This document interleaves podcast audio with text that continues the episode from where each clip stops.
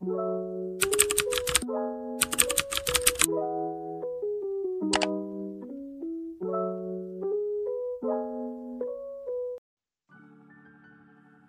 algumas pessoas, o ano começa após um dos maiores eventos brasileiros do ano. Estamos falando de glitter, muitas fantasias, ou nem tanto, música e muito mais. O carnaval é um dos eventos mais aguardados pelos foliões, como são chamados aqueles que gostam do evento, e é inegável que o brasileiro faz valer cada segundo dos dias de folia. Bem, nós sabemos que ninguém faz um carnaval como nós. Mas apesar do evento ter uma cara totalmente abrasileirada, alguns estudos mostram que o nascimento desse evento foi na região do sul da Europa, entre membros do catolicismo, como festa pagã, ou seja, que contrariava os preceitos propagados pela religião. Outros estudos também indicam que a palavra veio do latim de carne lavare, ou para retirar a carne. Né? Essa questão tem relação com o período da quaresma. É uma prática do catolicismo e que no período da quaresma os católicos abrem mão de algumas comidas e bebidas e da parte de prazeres tidos como mundanos, então o chamado da carne, digamos assim. Bom, e assim, na véspera da quarta-feira de cinzas, alguns católicos comemoram e aproveitam para comer muita carne, porque sabem que não poderão aproveitá-la plenamente no dia seguinte, rápido, todos os anos. É, essa celebração pode estar relacionada também a algumas festas de origem greco-romana. Para os romanos, a festa era dedicada para o deus do vinho, conhecido como Baco, e para os gregos era Dionísio. Nesses eventos, as pessoas costumavam embriagar, então né? Beber até não poder mais, até esquecer o nome, comer muito e se entregar literalmente. E aí, no todo sentido da palavra, se você tá imaginando aí todos os prazeres da carne, tudo que possa passar na sua cabeça, acontecia nesse período. E nos anos seguintes, as festas continuaram acontecendo. A proposta continuava a mesma, beber como se não houvesse um amanhã. Então, assim, a partir do século VIII foi quando foi instituída a quaresma, então a Igreja Católica decidiu realizar um carnaval antes dessa data para que os excessos pudessem acontecer no dia seguinte. Durante um dos períodos históricos da humanidade, conhecido como Renascimento, o carnaval se tornou mais popular, principalmente na Itália. Na verdade, a cidade de Veneza ficou conhecida, ficou muito famosa pelos tradicionais bailes de máscaras. Há também relatos de que quando os europeus colonizaram a América, eles realizaram uma celebração de carnaval. A pesquisa mostra que as festas de carnaval do século XI eram realizadas onde os homens se vestiam de mulheres e as mulheres de homens.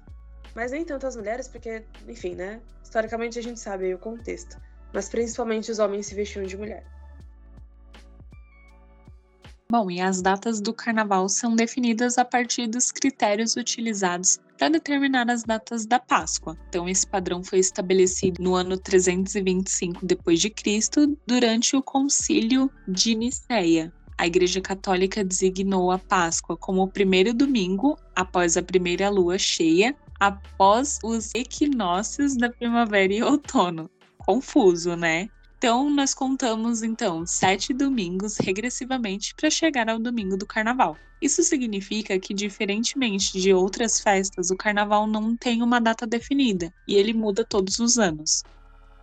Bom, e nós estamos recebendo aqui com muita alegria na Aperta F5 é um, uma pessoa que entende muito do assunto de carnaval. Assim, nós fizemos uma pequena entrevista com ele, que é o Lucas. E ele vai contar um pouquinho da experiência dele. O Lucas já, já participou de desfiles, entende bastante assim de carnaval. E aí ele vai contar pra gente a, a experiência dele, como que funciona, como que é. E, enfim, é, espero que vocês gostem da entrevista.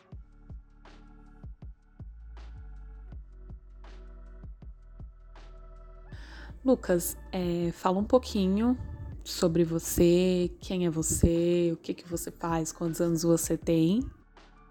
Meu nome é Lucas, eu tenho 33 anos, sou administrador e amante do carnaval. Eu amo carnaval desde uns 7, 8 anos de idade. Eu ficava acordado na madrugada vendo os desfiles pela televisão. Como você começou a atuar nos desfiles de carnaval?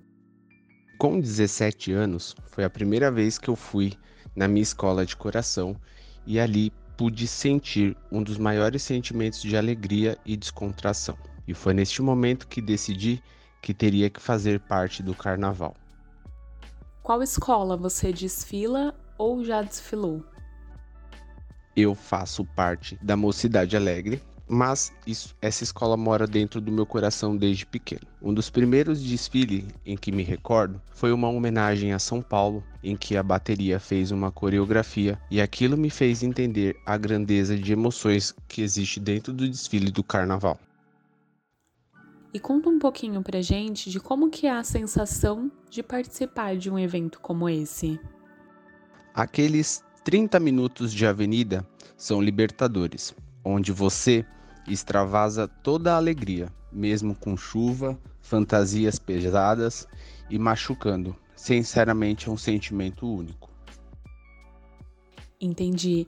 E aí sobre o figurino, como que ele é escolhido? Quem, quem faz, né, o, o figurino? Como que é escolhido para cada pessoa?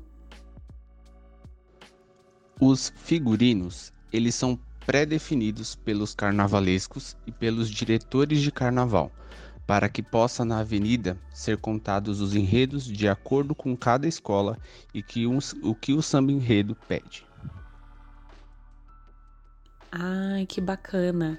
E como que é o processo de definição do tema do elenco? Se você puder responder, claro. Os temas sempre é definidos entre os diretores e carnavalescos, muitas vezes de acordo com a essência de cada escola. Muitas agremiações, por terem enredos patrocinados, já vão para o primeiro desfile junto à comunidade com um tema previamente definido. E sobre o pós, né? Como que funciona após o desfile? O que que acontece? Após os desfiles, ficamos naquela ansiedade da apuração, sendo repassados os desfiles e até mesmo com os erros possíveis em que possam ser corrigidos para os anos seguintes. Muito bom.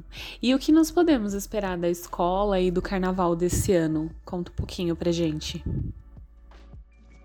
Bom, esperamos nesse carnaval de 2024 que todas as agremiações façam lindos desfiles e sem nenhum incidentes, e que sempre vença o melhor.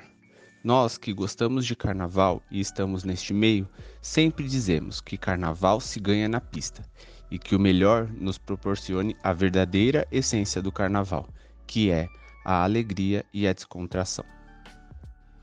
Queria desejar um excelente carnaval a todas as agremiações e um grande abraço e que façam desse espetáculo um dos maiores movimentos culturais do nosso país, como todos os anos tenham feito. Bom, e essa foi a entrevista que nós fizemos com o Lucas. É, o Lucas trabalhou comigo por um longo período e quando a Mica falou, ah, vamos falar sobre carnaval e, e aí trouxe o tema, né, para a gente poder falar, ele foi a primeira pessoa que eu pensei, porque é a pessoa que eu conheço que mais entende do assunto, então eu queria que a gente trouxesse alguém que tivesse propriedade do assunto para falar. E é isso, espero que vocês tenham gostado. Lucas, muito, muito, muito obrigada por compartilhar o seu conhecimento com a gente. E é isso.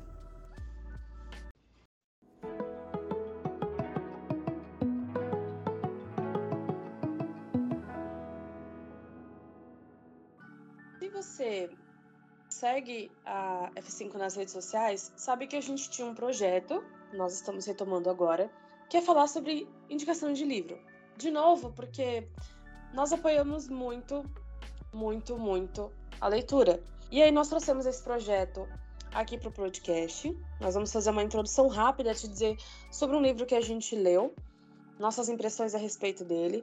Esse projeto também continua nas redes sociais. E lembrando que se você tiver alguma indicação que queira compartilhar, nossos contatos estão disponíveis nas redes sociais. Se quiser mandar por aqui também, pelo, pelo podcast, enfim, você consegue o nosso contato. E o Você Indica de hoje vai ser de uma das leituras mais sensacionais e indescritíveis que eu tive em 2023. É, esse livro eu li em conjunto com o meu clube do livro, cujo a Audrey participa e uma amiga nossa, nós já citamos aqui em outros episódios, a Tatiane, é, que o nome é Águas Frescas para as Flores. É, gente, que livro. Ah, sabe, indescritível ainda não faz jus à leitura, mas ele é um romance francês da Valérie Perrin. Eu acredito que seja assim, me desculpem se a pronúncia estiver errada. Mas, diferente do que vocês estão achando, não é um romance romântico, de casal, de. daquela coisinha clichê e fofinha que vocês já ouviram a gente falar muito por aqui. O romance ele tem subgêneros e Águas Frescas para as Flores é um desses subgêneros e num resumo bem rápido, você conhece a história principal e dentro dessa história principal você vai conhecer histórias paralelas. E esse livro ele, ele traz sentimentos muito conflitantes. O primeiro ponto é que essas histórias, elas ensinam muito a respeito de vida e morte. Nossa, pesado falar essa palavra, né? Tipo, pô, por que, que você vai ler e você vai amar um livro desse? Porque nós costumamos pensar no Clube do Livro, e as meninas me dizem muito isso, que a gente tem que conseguir absorver e tirar algo bom da leitura. E é sempre muito pesado falar sobre vida e morte, porque todos nós temos as nossas histórias, nossas vivências, a maioria de nós aqui já perdeu muito e ganhou muito e a gente nunca aprende a lidar com isso, né? É tipo, pô, você não, nunca tá preparado para perder ninguém da sua vida. Principalmente alguém que você sabe que nunca mais vai voltar. E, e lidar com isso é muito difícil porque ninguém tem um manual para lidar. E essa personagem, ela mostra um dos jeitos mais sensíveis de lidar com a morte e com a vida que eu já conheci. Não estou dizendo que os outros jeitos são errados, nem que eu fazia errado, porque na minha concepção, nesse ponto de vista, não há um errado. Há só o jeito que você conseguiu lidar com a sua dor e tá tudo bem. O importante é lidar com ela, é senti-la e aprender a lidar. Mas no livro nós conhecemos a Violet. Ela é uma pessoa que desde muito nova sofreu é, questão de passar por lares adotivos, pais que não estiveram presentes, é a tradicional história de uma família totalmente desestruturada. E a verdade é que nós, como seres humanos, a todo tempo estamos procurando qualquer demonstração de afeto. Nos sentir pertencentes a algum lugar, sentir que as pessoas se importam conosco. E com a Violet não foi diferente. Ela era uma adolescente que conheceu um cara que, diferente dos outros, achou ela muito bonita. E na época ela se achava mal cuidada, ela não tinha os padrões femininos, entre aspas, necessários para se sentir bonita. E, enfim, ela conheceu um cara que prestou atenção nela, e aí, na, no ponto de vista dessa leitora, dessa pessoa que vos fala, ela aceitou aquilo que ele estava disposto a dar sem entender que era pouco ou que era uma enganação, ou seja lá o que você, como leitor, quando lê, vai definir. E a partir disso, a gente conhece o que foi a vida da Violet o antes e o depois desse relacionamento e as consequências das ações que ela tomou quando ficou com ele, dele quando ficou com ela. Eles têm uma filha muito muito novos, né? E um dia me falaram que para criar alguém, você tem que ter alguém muito parceiro. Você tem que saber escolher a pessoa que vai ser o pai do seu filho, da sua filha, porque no futuro você vai entender o porquê a sua escolha no passado era tão importante. E aí acontece uma série de coisas que faz com que a Violet vá trabalhar num cemitério.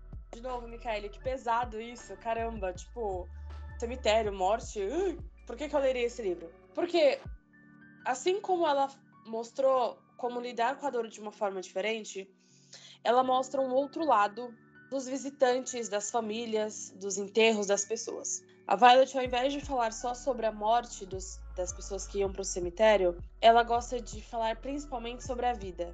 Então, ela conhece a história das pessoas que estão lá. E aí, você, como leitor, acompanhando a história da Violet, você começa a conhecer também Eu não sei te explicar ainda, e eu já li tem um tempo esse livro. Eu não sei te explicar os sentimentos para cada história que eu conheci nessa leitura, para cada parte, capítulo que eu li. Eu confesso que quando a gente se sentou para conversar sobre ele, eu não sabia muito o que falar para as meninas, porque eu não sabia o que eu estava sentindo.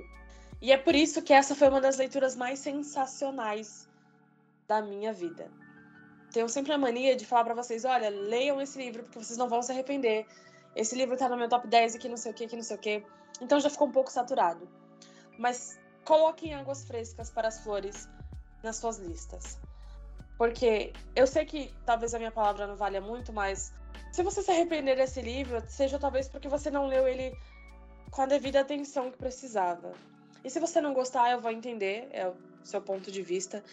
Mas assim, foi um livro que mexeu muito comigo. Ele me fez sorrir, ele me fez chorar, ele me entregou do início ao fim a narrativa de cada personagem que foi colocado na história. E principalmente ele me fez refletir sobre a minha vida pessoal, sobre como eu lido com a perda, como eu lido com a vida, como eu lido com a morte, como, como no fim de, de cada tempestade tem um arco-íris e que às vezes a gente tem que passar pela tempestade, que a tempestade nem sempre vai ser fácil e que, caramba, às vezes vai dar uma vontade de jogar tudo pro alto e falar assim: não quero mais, não dá mais, eu não consigo mais. E aí você descobre uma outra versão sua que fala: pô, eu achei que não conseguia, mas eu vou conseguir. Então esse livro me trouxe isso. Águas Frescas para as Flores. Nós vamos colocar nas redes sociais também.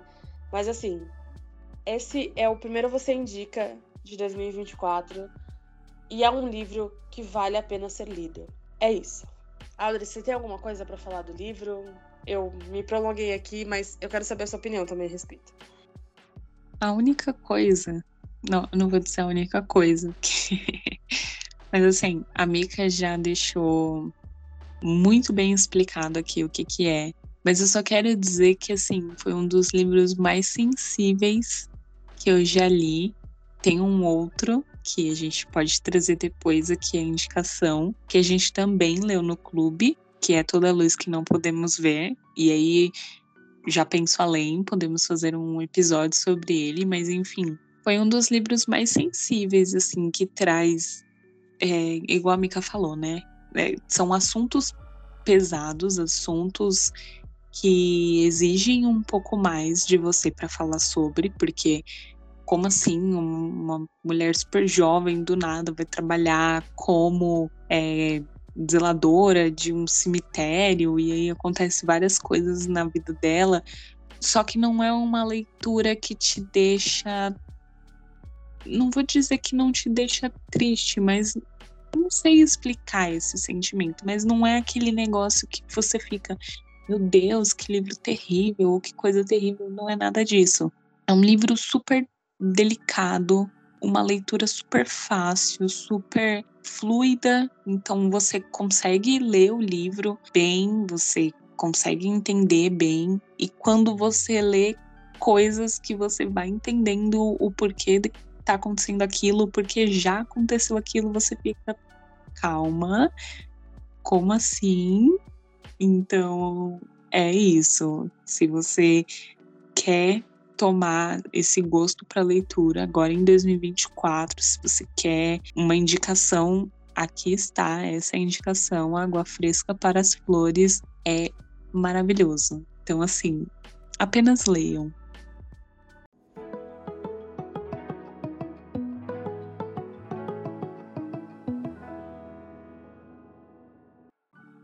Bom, e esse é o final de mais um episódio aqui do Aperta.f5. E colocando esse mesmo nome na sua barra de pesquisa, você encontra esse e outros episódios onde pode continuar atualizado sobre o mundo do entretenimento.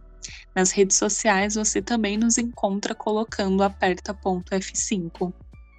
Se você escuta a gente pelo Spotify, não deixa de avaliar lá as estrelinhas, isso ajuda na divulgação aqui do episódio. E não deixe de comentar também lá no episódio o que você achou do tema, as suas opiniões, enfim, tudo aquilo que a gente já disse que você pode e deve fazer nos episódios. Eu sou a Micaele. E eu sou a Audrey. E para se manter atualizado, você já sabe, aperta o F5. Um beijo e até o próximo episódio.